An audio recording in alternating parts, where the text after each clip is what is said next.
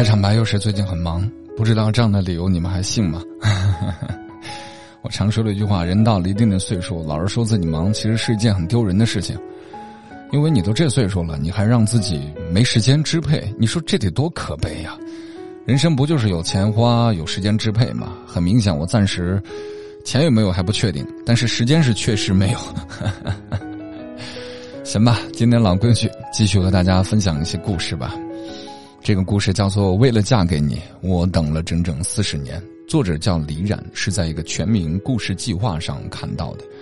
故事比较长，我今天先读。不好意思，打嗝，空调吹的。我先读前一部分吧。这故事感觉不怎么像一个真实的故事，但是故事嘛，等你在研究它真伪的时候，就输了。喜欢的话，可以把文章链接复制，然后发送到我的公众账号“声音礼物”，给我留言，我都能看到。行吧，接下来十分钟，我们来听一个故事。当然了，这个故事比较长啊，这应该是第一集，明天会更第二集。为了嫁给你，我等了整整四十年。作者：李冉。李冉是一位在俄罗斯留学的留学生。二零一八年秋天，在青年旅社住了一个多月，我终于收到了学校发来的邮件。宿舍已经分好，带好相关证件就可以办理入住了。兴奋的我打开学校发来的电子合同，然而看到合同上的宿舍地址，我就笑不出来了。这栋宿舍楼里的舍管是出了名的执拗。曾有同学只是在提交证件办理入住时，没有将文件按照社管规定的顺序排好，就被社管大妈以文件不合格为由拒绝办理入住。这类事件层出不穷，许多曾在这栋宿舍楼里住过的同学都暗地里称呼那几个社管大妈是“黑心老太婆”。新学期刚开始，学校宿舍床位紧张。再提交申请也来不及了，事已至此，我只能认命。去报到那天，我拎着档案袋，心跳个不停。叫到我名字办理入住的时候，我紧张的把文件递过去，社管大妈翻了翻文件，瞟了我一眼，以极其浓重的口音问了几个问题。可我没听懂他说什么，我请他再说一遍。他脸上的不耐烦瞬间转换成了冷漠，很快，我的文件上就被他盖了一个不合格的章。我垂头丧气的坐在走廊里，脑子里一团浆糊。想到自从踏上这个国家的土地以后遇到了糟心事儿，眼泪一阵一阵的往外涌。我坐在那里平复了一下心情，当我准备走的时候，一个老太太。已经进门，却又折回，把我叫住，示意我跟他过去。而他身后还跟着好几个同学。从那几个同学手上拿着的档案袋露出的部分，我注意到，他们的文件上都明晃晃的盖着被拒绝入住的蓝色印章。我有点懵了，打量这个身高并不高的老太太，她满头白发，被梳得一丝不乱。脸上铺满了皱纹，身上穿着社管的衣服。见我愣在那里，老太太走过来，直接拉着我进入了办理入住的办公室。刚刚态度傲慢的社管，见到他一改态度，变得十分恭敬。从他们相互寒暄中，我才得知，这个老太太叫玛利亚，是新来的社管，曾是我校某院教授，退休后学校想返聘她。但是他不愿意再教书，而是选择做学生工作，所以被分来做行政，管理宿舍区。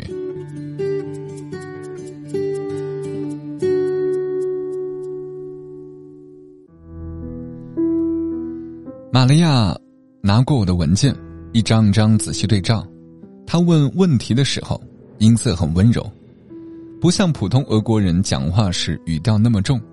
而是会刻意放缓语速，一个单词一个单词说给人听。在核对完材料以后，玛利亚为我办理了手续。正当我准备和他道别的时候，他却先开口和我说了一句对不起。我又愣了一下，他笑了，啊，我为我的同事为难你而道歉。他顿了顿，随即眼神里闪过一丝顽皮，哈 哈暑假没学习吧？你的口语也需要好好练练了。我不好意思的笑着点头，他拍了拍我的肩膀，从兜里掏出两颗巧克力糖，塞到我的手里。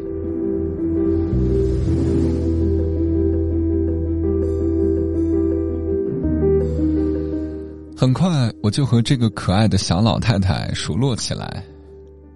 每到周天或者假日，我就会在他的值班区里混，给他带我自己包的饺子。做的中国菜，或者中国的饮料，他很乐意尝试这些新鲜事物。作为回报，他经常给我开小灶，纠正我说俄语是发音不准确的地方，和改正我作业里的语法错误。很多人都说他好。他以前教书的时候，把他的学生视如己出。每当教师节。玛利亚的工位上总是堆满了鲜花和卡片，甚至有些学生会亲切的称呼她为玛利亚妈妈。可我从没见过她的孩子，或者听她提起丈夫或者女儿。只有很偶然的一次，我提到这个问题，她很平静的说：“她是不婚主义者，没有结婚，也没有子女。”可是他右手的无名指上，却戴着婚戒。说这话时，他的眼里满是落寂。我没有细问，只是之后去找他的次数更加频繁。他也总是和其他一起工作的同事带着炫耀的口气嫌弃我，说我是，他呀，是来自中国的粘人精。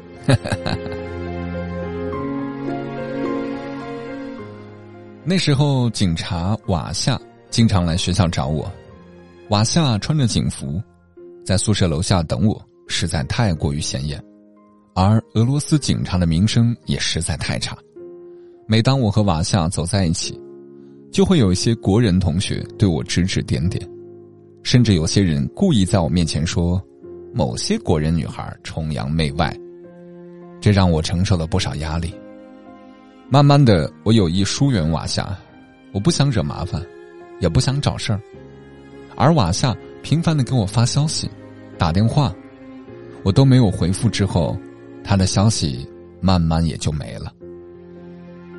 玛利亚把一切都看在眼里，但什么都没说。又过了几天，一向不喜欢外出的玛利亚突然发消息说，要带我去附近的森林公园逛逛。我有些疑惑，他腿不好，走路久了会很不舒服，但他仍旧坚持。熬不过他，我只能答应了。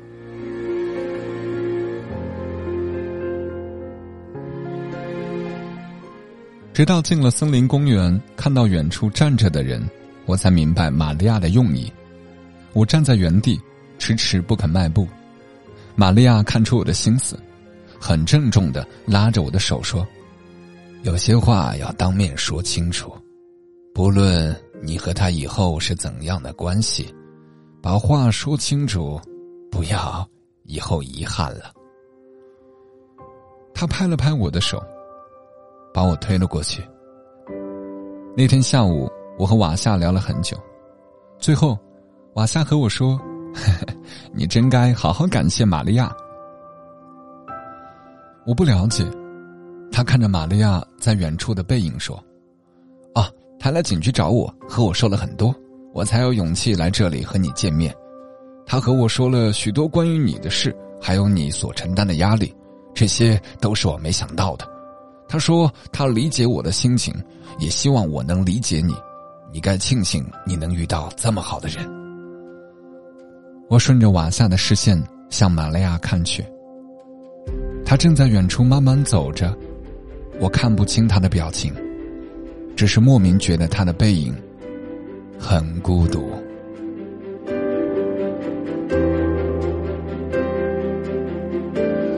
哦这个故事的第一集就录完了不知道各位你们喜欢吗？我挺喜欢这种真真假假的故事啊！当然了，我是揣测啊，如果这是一个真实的故事，先给作者道歉，对不起，跪下了。嗯，因为故事在讲述的过程当中，一定要稍微的做一些变化，要嗯做些提升。为什么呢？因为因为平铺直述的讲述一个故事，会多多少少少了一点戏剧张力，所以在内容上一定要加一点点延伸，加一点点变化。这个故事截止到现在，我是很喜欢的，淡淡的娓娓道来，然后把一个。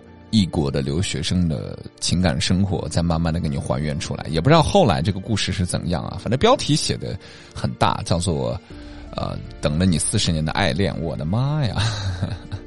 为了嫁给你，我等了整整四十年啊，很夸张的一个标题。行吧，今天第一集就这样。这两天比较忙，我会尽量去及时的更新故事。如果实在来不及的话，先给各位说声抱歉啊。今天我先更新第一集，不出意外的话，晚一点点你会听到第二集。我是你们的马爷，有什么好故事，把文章链接复制发送到我的微信公众账号“声音礼物”。明儿再会，拜拜。